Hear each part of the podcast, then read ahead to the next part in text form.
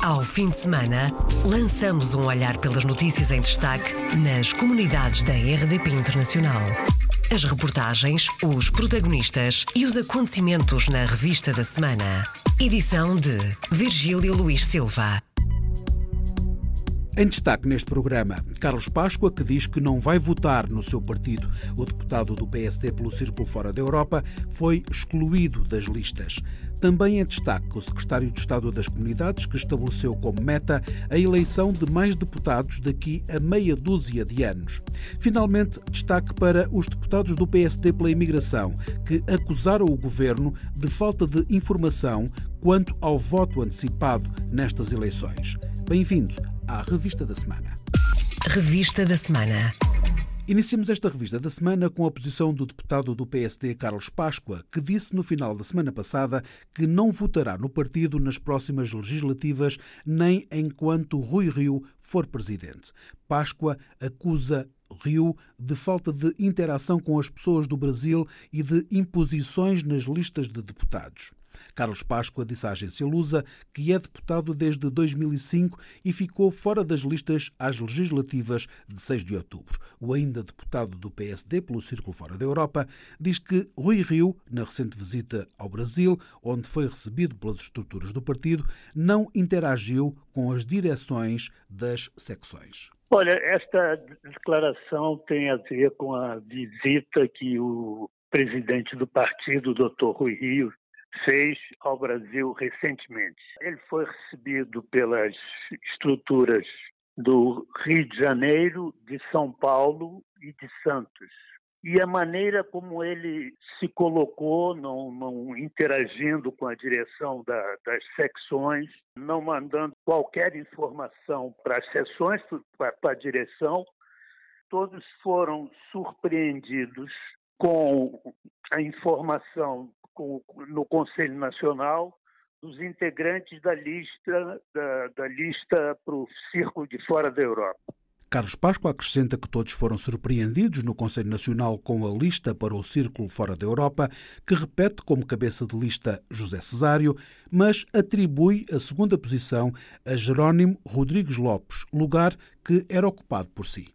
Foi apresentado como número dois uma pessoa chamada Jerônimo Lopes, que não era conhecido, não é militante, não é absolutamente, não tinha nenhuma ligação, e de repente é imposto, é colocado esse nome, sem que seja dada uma única palavra, um telefonema, ou um e-mail, qualquer coisa da direção do partido para dizer por que, que agiu dessa forma. E as pessoas não sabem em quem votar e me perguntam e me telefonam, sim, mas afinal o que é que nós, qual é a orientação que nos dão? Eu falei, ó, o voto é livre, vote em quem quiser. Eu não votarei no Dr. Rui Rio pela forma como ele se apresentou e pela maneira com que tratou as comunidades, que é uma coisa que eu achei que já tinha sido superado, mas eh, lamentavelmente vi que não. O deputado do PSD, Carlos Páscoa, não votará no partido nas próximas eleições legislativas, posição que manterá enquanto Rui Rio for presidente. Mais uma vez, o governo espera o aumento da participação eleitoral dos portugueses no estrangeiro. O secretário de Estado das Comunidades estabelece como meta a eleição de mais deputados pela imigração daqui a meia dúzia de anos, mas para isso é preciso que haja mais votantes, diz José Luís Carneiro. Nas últimas eleições legislativas votaram cerca de 28 mil portugueses. Temos a expectativa de aumentar o número de votantes nas eleições legislativas. E eu, o meu desejo, como Secretário de Estado das Comunidades, era que daqui por 4, 8 anos estivéssemos a discutir a importância de podermos reforçar o número de deputados eleitos pela imigração, porque isso significaria que a participação eleitoral dos portugueses no estrangeiro foi de tal ordem que levou a que esse tema ganhasse centralidade na agenda política do futuro. A declaração de José Luís Carneiro, secretário de Estado das Comunidades. Atualmente, nas eleições legislativas, são eleitos quatro deputados pela imigração, dois pela Europa e outros dois pelo Círculo fora da Europa. Para as eleições de 6 de outubro, os imigrantes puderam, pela primeira vez, optar entre o voto por correspondência e o voto presencial, mas pouco mais de 2 mil escolheram o voto presencial nos consulados pouco mais de 2 mil em mais de 1 milhão e 400 mil eleitores. Os deputados do PSD pela imigração acusam o governo de falta de informação aos portugueses no mundo. José Cesário apresenta os argumentos. Com uma única exceção, que é a área consular do Belém do Pará, nós não temos praticamente ninguém, as pessoas que se inscreveram para votar presencial. Depois contactei com muitos eh, e todos me disseram que eh, não houve informação e pior do que isso, houve casos em que procuraram os consulados para tentar saber como haviam de fazer e os consulados desconheciam o modo como tal se deveria ter sido operacionalizado. Portanto, há aqui uma claríssima falha na divulgação desta possibilidade. Evidentemente que compete ao Governo, em primeiro lugar, fazer esta divulgação. Sobretudo, definir o modo como as pessoas deviam fazer a sua manifestação de vontade para terem acesso a esta opção. Apesar de algumas dificuldades na ligação telefónica, o deputado do PSD, José Cesário, diz que falou com muitos portugueses no Brasil que se queixaram da falta de informação. José Luís Carneiro diz que é uma questão de tempo para a aquisição de novos hábitos e garante que foi feito um grande esforço para informar os imigrantes sobre as possibilidades de voto, mas a maioria escolheu o voto por correspondência a generalidade dos portugueses que costumam participar nos atos eleitorais saberem que têm a possibilidade do voto por correspondência, que é mais cómodo e, eh, digamos, exige menos esforço de tempo e também de recursos financeiros. Naturalmente que estamos a falar de mudanças que foram feitas há muito pouco tempo. É necessário criar-se uma cultura de informação, de esclarecimento, para que tenham consciência de que agora também passaram a ter o direito ao voto presencial nas eleições legislativas. A administração eleitoral enviou cartas para os portugueses no estrangeiro, foram cerca de 7 milhões de euros de investimento no envio das cartas relativas ao recenseamento automático e eh, esclarecendo nessas cartas relativas ao recenseamento automático os termos em que os cidadãos poderiam vir a votar no futuro. A explicação do secretário de Estado das Comunidades depois da acusação do PSD de falta de informação sobre o voto presencial. O deputado e candidato do PS pela Europa, Paulo Pisco, acha que o voto presencial faz mais sentido em alguns países. Este voto é essencialmente um voto que é de importância em países onde os correios funcionam mal. É, por exemplo, é o caso da Venezuela, pode dar-se o caso na África do Sul, pode dar-se o caso em alguns países africanos. Voto presencial mais importante em países onde os Correios não funcionam bem. No Brasil, os Correios estão em greve. O governo já disse que está a procurar alternativas, mas o deputado do PSD, José Cesário, acha que muitos portugueses não vão poder votar. Eu estou no Brasil neste momento, já estive com umas cinco ou seis comunidades eh, e de uma forma uniforme todos me disseram que há pessoas que já receberam efetivamente os impressos, mas a maioria não recebeu ainda sequer o boletim de voto. Ora, eh, se até o momento não se verificou, estamos, portanto, em meados, já passamos, em meados de setembro, evidentemente que o retorno da carta a Portugal ainda que chegue vai demorar o mesmo tempo, pelo menos ou mais. O que significa que esses votos dificilmente chegarão a tempo de serem considerados. José Cesário, deputado do PSD pelo Círculo Fora da Europa e candidato dos sociais-democratas pelo mesmo círculo eleitoral. Os boletins de voto por correspondência para as eleições de 6 de outubro, apesar da greve dos Correios que está em curso no país, estão a chegar ao Brasil. A paralisação é parcial, por isso há atrasos no correio, mas os envelopes chegam de acordo com o conselheiro das comunidades portuguesas no Rio de Janeiro. Ângelo Horto afirma que é preciso não deixar o voto para a última hora, exatamente por causa do previsível atraso, mas a votação não está em risco, na opinião do Conselheiro. A greve dos Correios é parcial. As pessoas estão a receber o, o boletim de voto. Claro que está demorado isso, mas pelo menos pela notícia que a gente tem, as pessoas estão recebendo os votos. E a gente está motivando para que essas pessoas não deixem de votar. Estamos incentivando para que as pessoas, logo que recebam, votem, não deixar para o final. A greve dos Correios, claro que atrapalhou um pouco, mas eu acho que a falta de informação é maior ainda. Em relação a colocar isto no Correio, também é possível colocar. Então, acho que a greve dos Correios prejudicou pelo atraso, mas não pela total a ineficiência do Correio. A greve dos Correios no Brasil é parcial e por isso os boletins de voto estão a chegar devagar aos portugueses, diz Ângelo Horto. Apenas 1.300 pessoas escolheram o voto presencial no Brasil. 1.300 em 220 mil eleitores, porque faltou mais informação, critica Ângelo Horto não foi divulgado como teria que ser divulgado. As pessoas acabam ficando, digamos, sem poder votar pela própria falta de conhecimento. Então, com certeza, se isso tivesse sido divulgado, muito mais pessoas teriam optado pelo voto presencial. Mas o Rio de Janeiro é uma área muito grande, porque ela inclusive pega a área de Espírito Santo. Nós temos um consulado em Vitória, então nós temos um território muito grande. Então o voto presencial provavelmente também não mudasse essa votação. O que eu acho que precisa é que a QNE faça uma divulgação maior para que os portugueses possam votar.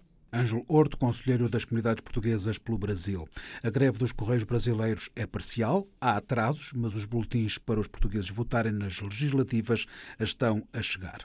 O governo reconhece o problema e garante que está a tentar resolver.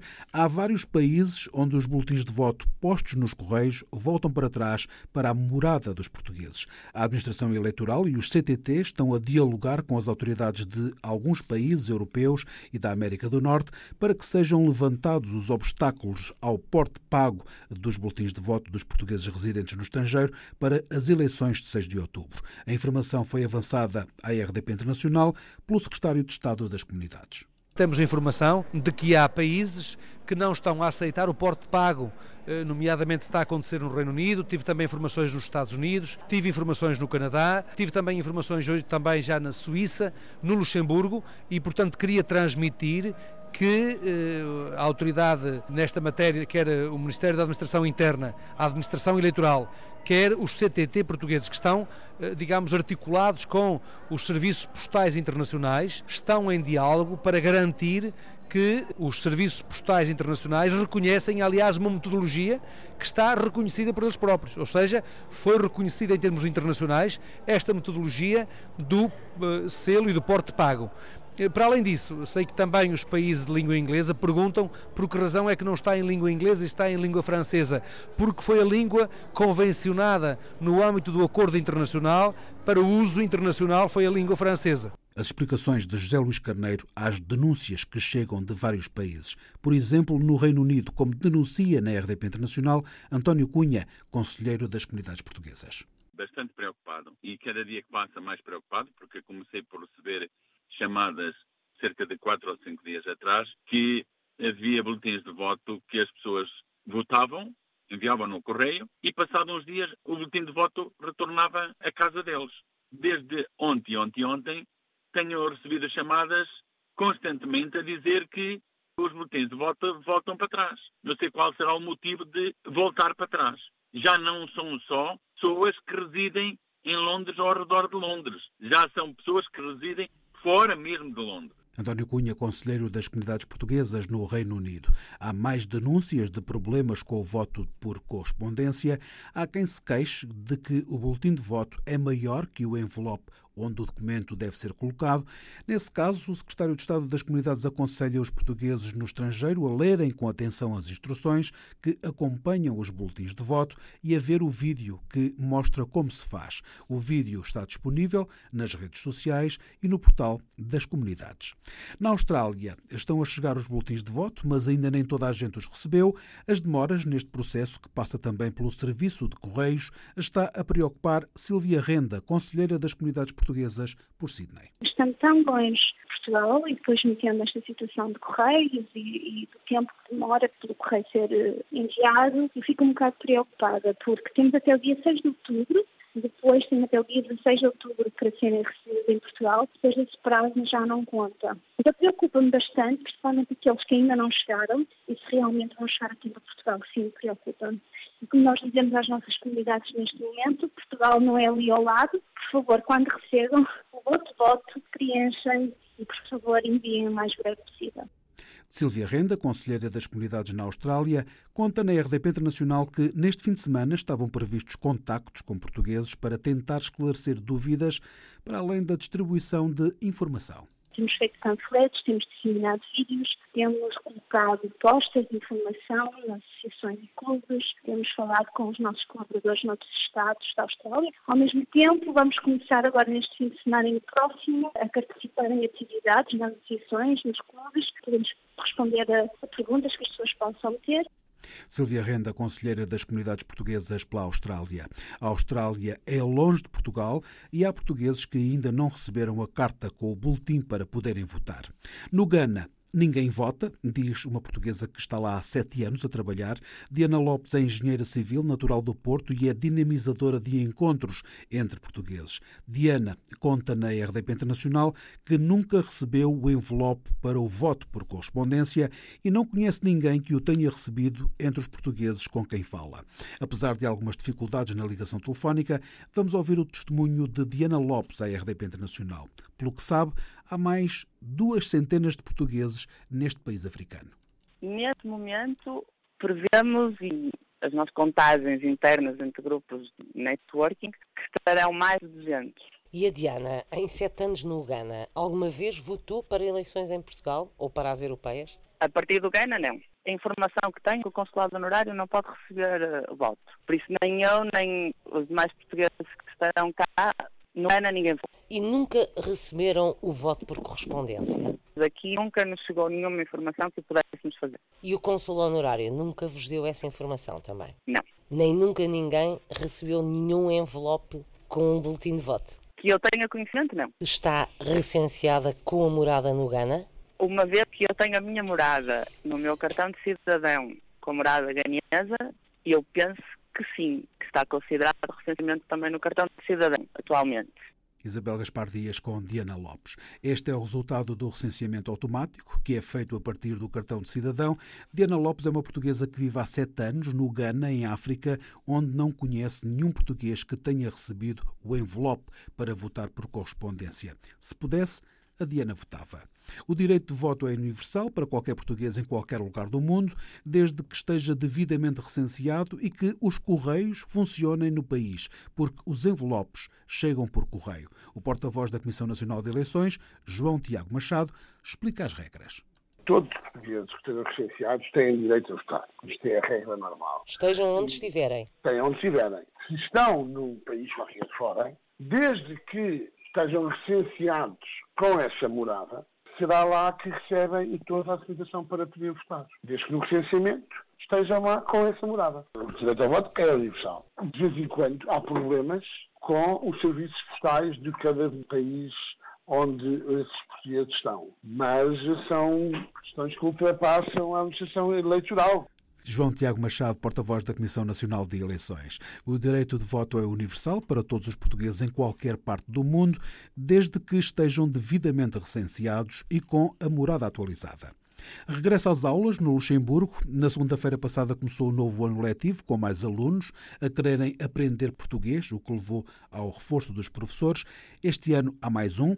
Agora são 26 para mais de 3 mil alunos e ainda um leitor na Universidade do Luxemburgo. O coordenador do ensino de português no país é Joaquim Prazeres, que diz na RDP Internacional que ainda podem ser feitas matrículas, mas já mais inscritos do que no ano anterior. Portanto, há um maior número de alunos inscritos nos cursos portugueses, portanto, isto é em termos de previsão que nós temos, e eh, neste ano temos um professor, digamos assim, também que vem reforçar a rede no Luxemburgo, portanto, devido precisamente a esse aumento.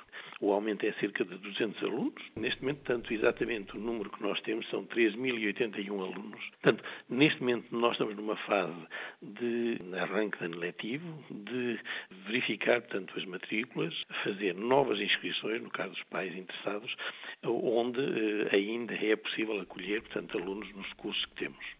Mais alunos e mais um professor no ensino de português no Luxemburgo, na rede do Instituto Camões. Há três tipos de ensino de português no país, como explica Joaquim Prazeres. Temos o ensino integrado, que é o ensino de duas horas por semana, integrado no horário escolar, portanto, quer dizer que durante eh, duas horas por semana os alunos têm cursos de português no horário escolar. Temos, efetivamente, cursos de ensino complementar, que é uma modalidade que eh, nós iniciamos no Luxemburgo, portanto, há dois anos, em que neste momento não é só em Eche, já temos, portanto, cursos complementares em Eche, eh, numa escola na cidade de Luxemburgo, em Vianden, em Sternac, em Reimis, portanto já há outras comunas que também aderiram a esta modalidade, tanto que é alunos de uma mesma escola, o ensino complementar, portanto é duas horas por semana e, portanto, mantém a mesma, digamos assim, ligação à escola luxemburguesa que o ensino integrado e existe uma articulação entre o programa curricular, portanto, destes cursos, eh, com o QUAREP e o programa curricular luxemburguês. Falta o terceiro. Portanto, que é o ensino paralelo, que são eh, cursos três horas por semana e funcionam em muitas localidades do Luxemburgo. Joaquim Prazeres, coordenador do ensino de português no Luxemburgo, onde aumentaram os candidatos a aprender português, mesmo como língua estrangeira para franceses ou italianos, por exemplo. Há uma lista de espera para aprender português nos cursos do Instituto Português do Oriente, em Macau, que vai abrir uma delegação em Pequim e um centro de língua portuguesa em Chengdu. O anúncio foi feito pelo diretor do Instituto, Joaquim Coelho Ramos. Vamos abrir uma delegação do IPOR em Pequim. Isto vem na sequência de eh, pedidos constantes que têm chegado para a formação em língua portuguesa não conferente de grau académico. Gostávamos de começar já dentro de um mês, mês e meio. Início de novembro seria o mais realista, na nossa opinião. Nós temos tido muita gente fazer cursos de português à distância, que nós oferecemos. Há, no entanto, uma segunda novidade, que é a intenção de abrir um centro de língua portuguesa em Chengdu. Gostávamos que fosse até ao fim deste ano. Os chineses estão cada vez mais interessados em aprender português, não só nas universidades. O Centro de Língua Portuguesa em Chengdu vai servir profissionais de saúde que poderão trabalhar em países onde se fala português. Em Macau, são, acima de tudo, crianças e adolescentes que procuram aprender português. O Instituto vai recrutar mais professores para responder ao aumento da procura, como conta Joaquim Coelho Ramos. Um crescimento muito significativo, mais do triplo. Nas oficinas, nós chamamos oficinas para o público infantil-juvenil. Portanto, estamos a falar de uh, ensino de língua portuguesa entre os 6 e os 14 anos, essencialmente para crianças de famílias chinesas. De 30, 40 alunos que tínhamos o ano passado, estamos neste momento já com mais de 120 inscrições e estamos com um problema, ou seja, estamos com lista de espera, portanto estamos a ajustar agora a nossa oferta através de contratação de professores a tempo parcial. Joaquim Coelho Ramos, diretor do Instituto Português do Oriente, que tem base em Macau, na quinta-feira celebrou-se 30 anos de presença na Ásia. Cada vez gosta mais de regressar a Portugal. Joaquim de Almeida, ator português radicado nos Estados Unidos, foi no domingo passado homenageado no último dia da Comic Con, um festival de entretenimento e de cultura pop. Recentemente, o ator também recebeu distinções das comunidades portuguesas nos Estados Unidos.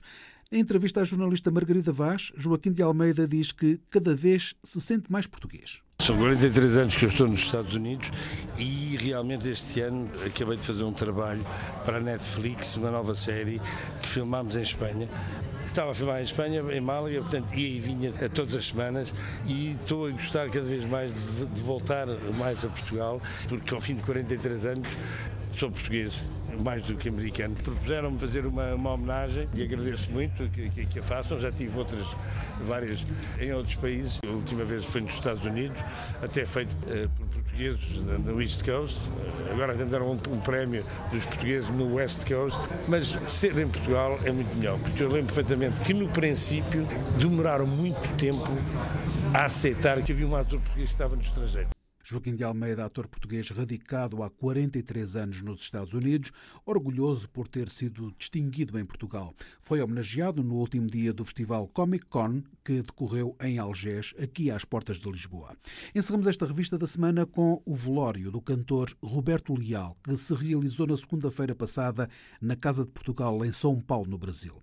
O funeral foi ao início da tarde dessa segunda-feira. Roberto Leal tinha 67 anos, nasceu em Trás-os-Montes e rumou ao Brasil ainda novo. Fez uma grande carreira na música, como conta o Pedro Saguerra. Quase 50 anos de carreira, vendeu 17 milhões de discos, ganhou 30 de ouro, entrou como ator em filmes e novelas. Há dois anos que lutava contra um cancro não resistiu. António Joaquim Fernandes nasceu em 1951 em Macedo Cavaleiros. Aos 11 anos veio para o Brasil. Quando começou a sua carreira, mudou o nome com esta justificação. Roberto Leal foi o meu professor de canto. Porque você vai ser o Roberto Carlos dos portugueses. Roberto Leal, você aceita? Ô oh, professor, vindo com tanto amor, com tanto carinho? Já sou Roberto Leal. O cabeça de lista do PS para o Círculo Fora da Europa, Augusto Santos Silva, que está no Brasil em campanha eleitoral, cancelou todas as suas atividades e irá estar presente nas cerimónias fúnebres do cantor luso-brasileiro.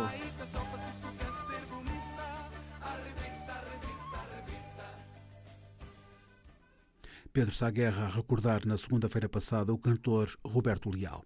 Fechamos assim esta revista da semana. Ao fim de semana, lançamos um olhar pelas notícias em destaque nas comunidades da RDP Internacional. As reportagens, os protagonistas e os acontecimentos na revista da semana. Edição de Virgílio Luís Silva.